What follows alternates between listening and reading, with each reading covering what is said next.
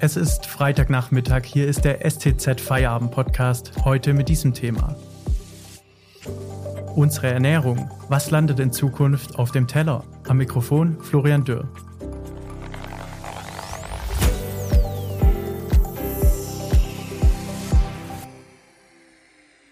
Was esse ich da eigentlich? Woher kommt das? Und wie nachhaltig ist meine Ernährung insgesamt?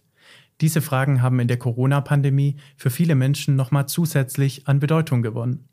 Wer Lebensmittel einkauft, achtet zunehmend auf gesundheitliche und ethische Kriterien. Aber wie nachhaltig sind solche Trends wirklich? Und wie könnte eine zukunftsfähige Ernährungsweise aussehen? Das erklärt uns heute Hanna Spanhehl, STZ-Redakteurin aus dem Ressort Leben. Hallo Hanna. Hi. Hanna, wie hat die Corona-Pandemie unsere Esskultur verändert? Ja, also da gibt es inzwischen so ein paar Erhebungen ähm, und da lassen sich schon so ein paar Punkte ablesen, die jetzt anders sind als noch vor der Krise. Das Landwirtschaftsministerium hat zum Beispiel eine Umfrage gemacht. Da kam raus, dass ungefähr ein Drittel der Menschen jetzt mehr selber kocht als noch vor der Pandemie. Und viele essen anscheinend auch wieder eher zusammen mit anderen, also zum Beispiel mit ihrer Familie. Was dann auch auffällig war, ist in dieser Erhebung, dass die Landwirtschaft für Menschen offenbar doch noch an Bedeutung gewonnen hat jetzt in der Krise. Also 80 Prozent äh, geben zum Beispiel auch an, dass es ihnen wichtig ist, dass ihre Lebensmittel aus der Region kommen. Und ungefähr genauso viele fänden auch ein staatliches Tierwohlsiegel gut. Also Tierwohl ist scheinbar auch wichtig oder zunehmend wichtig. Solche Trends zeigen sich dann zum Beispiel auch, wenn man auf die Umsatzzahlen von Bioprodukten guckt, die im letzten Jahr besonders hoch waren. Und auch beispielsweise bei den Direktvermarktungen von Höfen, da ist von einem Boom die Rede im Moment. Also wenn man zum Beispiel jetzt eine, eine Gemüse- oder eine Biokiste vom, vom Hof aus dem Nachbarort bestellt. Was man da noch dazu sagen muss, Regionalität oder Bio zum Beispiel, das sind jetzt auch keine ganz neuen Trends beim Essen. Aber man kann halt davon ausgehen, dass die Corona-Pandemie diese Trends verstärkt oder beschleunigt. Und immer mehr Menschen wollen auf Fleisch verzichten und greifen zu hochverarbeiteten Ersatzprodukten. Wie passen der wachsende Absatz dieser Produkte und das Bedürfnis nach mehr Natürlichkeit zusammen? Ja, genau. Also was solche Umfragen auch zeigen, ist, dass zum Beispiel der Anteil derjenigen, die sich als Flexitarier oder Flexitarierinnen bezeichnen, immer größer wird. Also die, die eben nur wenig Fleisch essen. Ähm, und dann ist halt vielleicht die Frage einfach, aus welchen Gründen man jetzt auf Fleisch verzichtet oder weniger Fleisch isst. Wenn man das jetzt macht, weil pflanzliche Lebensmittel eine bessere Klimabilanz haben oder weil einem das Tierwohl eben am Herzen liegt, dann heißt es ja nicht unbedingt, dass man den Geschmack von Fleisch plötzlich nicht mehr mag.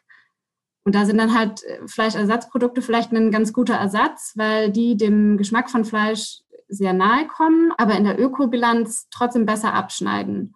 Und sie sind eben gleichzeitig auch gute Proteinlieferanten, weil sie aus pflanzlichen Eiweißen wie zum Beispiel Erbsen oder Soja gemacht sind. Ich denke, dass man halt grundsätzlich sehen muss, dass Ernährung einfach eine sehr individuelle Sache ist. Also da gibt es halt ganz verschiedene unterschiedliche Bedürfnisse. Und für viele Leute spielt gerade die Gesundheit eine sehr wichtige Rolle, jetzt vielleicht in der Corona-Pandemie noch mal mehr die greifen dann halt gerne zu Nahrungsergänzungsmitteln ähm, und für andere spielen eben andere Aspekte wieder eine wichtigere Rolle. Also insofern gibt es da vielleicht nicht den einen Trend, der sich irgendwie jetzt gerade noch verstärkt, sondern vielleicht halt ganz viele verschiedene. Im Jahr 2050 müssen weltweit 10 Milliarden Menschen ernährt werden. Warum ist das mit unserem heutigen Fleischkonsum nicht zu stemmen? Man sieht ja jetzt schon, dass eigentlich die Flächen, die wir haben, nicht so wirklich ausreichen, um zum Beispiel unseren Bedarf an Tierfutter oder an Fleisch in Deutschland zu, zu decken.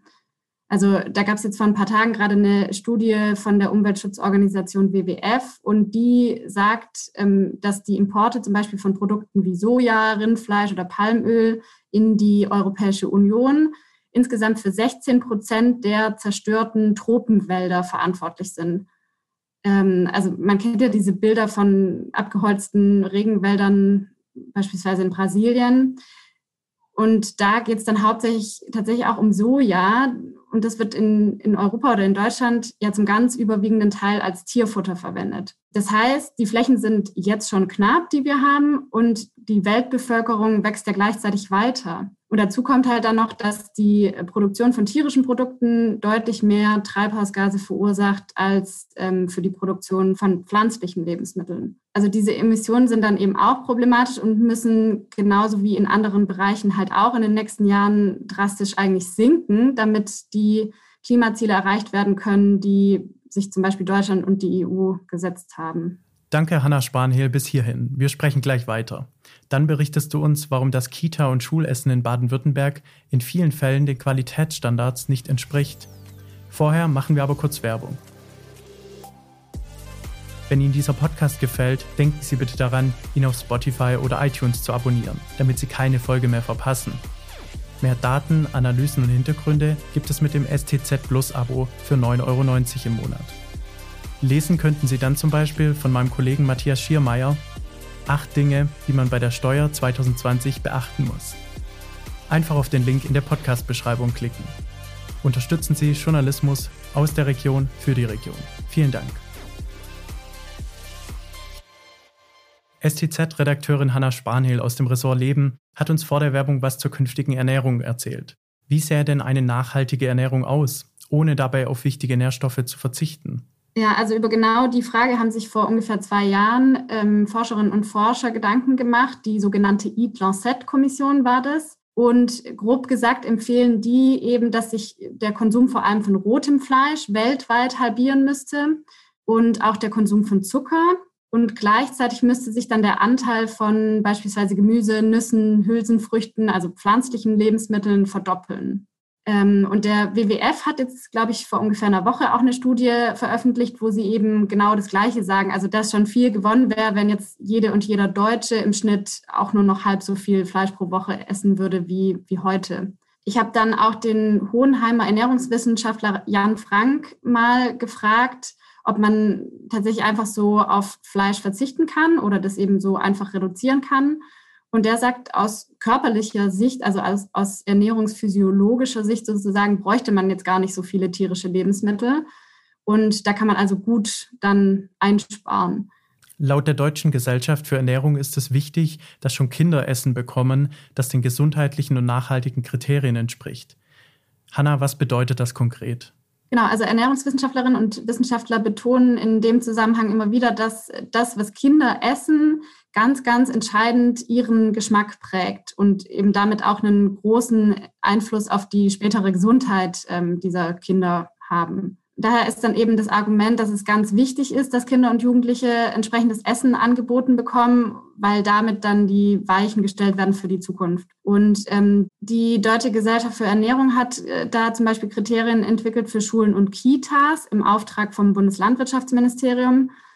Und da heißt es dann zum Beispiel, dass pflanzliche Produkte, also Obst, Gemüse, Hülsenfrüchte, Getreideprodukte und sowas, drei Viertel von dem ausmachen sollten, was äh, Kinder essen.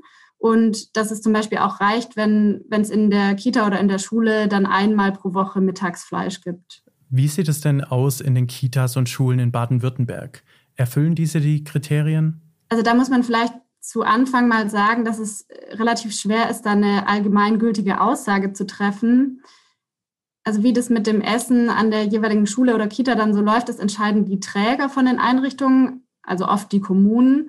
Sprich, das ist von Einrichtung zu Einrichtung einfach ganz unterschiedlich. Ich habe versucht, mich da mal ein bisschen umzuhören und zum Beispiel mit jemandem vom Landeselternbeirat gesprochen und auch von der Deutschen Gesellschaft für Ernährung, weil die sich eben auch mit dem Thema Gemeinschaftsverpflegung befassen. Und der Tenor ist da schon, also es gibt zumindest an vielen Orten in Baden-Württemberg schon noch Verbesserungsbedarf. Zum Beispiel ist es halt so, dass die Träger eine Ausschreibung für ein Essensangebot machen müssen und dann wird am Ende oft sozusagen einfach das billigste Angebot genommen. Ob es dann jetzt halt auch das gesündeste ist, ist dann nicht unbedingt entscheidend. Da gibt es halt bisher keine einheitlichen Qualitätsstandard. Ähm, aber man kann da sicher auch sagen, dass es trotzdem an vielen Stellen Bemühungen gibt, das gut zu machen oder einzelne Schulen und Kitas, an denen zum Beispiel dann doch auch selbst gekocht wird und dann vielleicht auch gerade nach diesen Qualitätsstandards gekocht wird. Ähm, vom Land gibt es da zum Beispiel auch ein Landeszentrum für Ernährung, über das ganz viel Beratung und Coaching angeboten wird. Und laut dem Ministerium hier in Stuttgart ähm, wird, wird dieses Angebot schon auch ganz gut angenommen. Liefert denn die Deutsche Gesellschaft für Ernährung konkrete Zahlen, also bei wie vielen Kitas und Schulen im Südwesten tatsächlich Verbesserungsbedarf besteht? Also so rum kenne ich da jetzt keine Zahlen. Ich weiß auch nicht, ob es die gibt. Wozu es aber schon Zahlen gibt, sind die Kitas und Schulen oder auch Caterer, die jetzt schon nach den Kriterien von der Deutschen Gesellschaft für Ernährung zertifiziert sind. Wenn man da mal alle zusammennimmt, also Kitas, Schulen, Schulausgabestellen und Caterer, dann sind es insgesamt so ein bisschen mehr als 100 Stellen in ganz Baden-Württemberg. Also insgesamt schon relativ wenig bei allein mehreren tausend Schulen im Land. Und für diese zertifizierten Stellen gelten dann eben die strengen Kriterien der Deutschen Gesellschaft für Ernährung. Das heißt aber jetzt noch nicht, dass es auch dann bei allen anderen Einrichtungen, die eben nicht so zertifiziert sind, unbedingt schlecht läuft. Das kann, kann man dann eben einfach nicht sagen. Und ist das insgesamt ein Baden-Württemberg-Phänomen oder läuft es in den Kitas und Schulen in den anderen Bundesländern ähnlich? Also die Bundesagrarministerin Julia Klöckner von der CDU, die fordert schon seit längerem, dass es ähm, diese Qualitätsstandards von der Deutschen Gesellschaft für Ernährung in allen Bundesländern flächendeckend geben soll für Kitas und Schulen. Also das zur Pflicht zu machen, wäre dann eben Ländersache. Und ich habe mal beim Bundesministerium nachgefragt, wie da momentan so der Stand ist in Deutschland. Und da ist es eben so, dass bisher das Saarland, Berlin, Hamburg, Bremen und Thüringen diese DGE-Qualitätsstandards verpflichtend gemacht haben für die Schulverpflegung. Und bei der Kita-Verpflegung ist es sogar nur Thüringen. Da heißt es jetzt vom Ministerium, dass die Bundesagrarministerin Julia Klöckner da wohl auch weiter Druck machen will auf die Bundesländer. Eine Sprecherin von ihr hat aber auch gesagt, dass es eben einfacher ist, sowas in kleineren Bundesländern einzuführen mit weniger Kommunen und weniger Schulträgern, als jetzt in großen Flächenländern wie zum Beispiel Baden-Württemberg. Also ob das jetzt auch hier und in anderen großen Ländern kommt, ähm, das, das wird sich jetzt in den nächsten Monaten oder Jahren zeigen. Danke, Hanna Spanhill, STZ-Redakteurin aus dem Ressort Leben, für das Gespräch. Die STZ-Ernährungsserie mit vielen spannenden Artikeln startet in der morgigen Printausgabe. Und das war der STZ-Feierabend-Podcast für heute. Ich wünsche Ihnen ein schönes Wochenende. Bleiben Sie gesund. Auf Wiedersehen.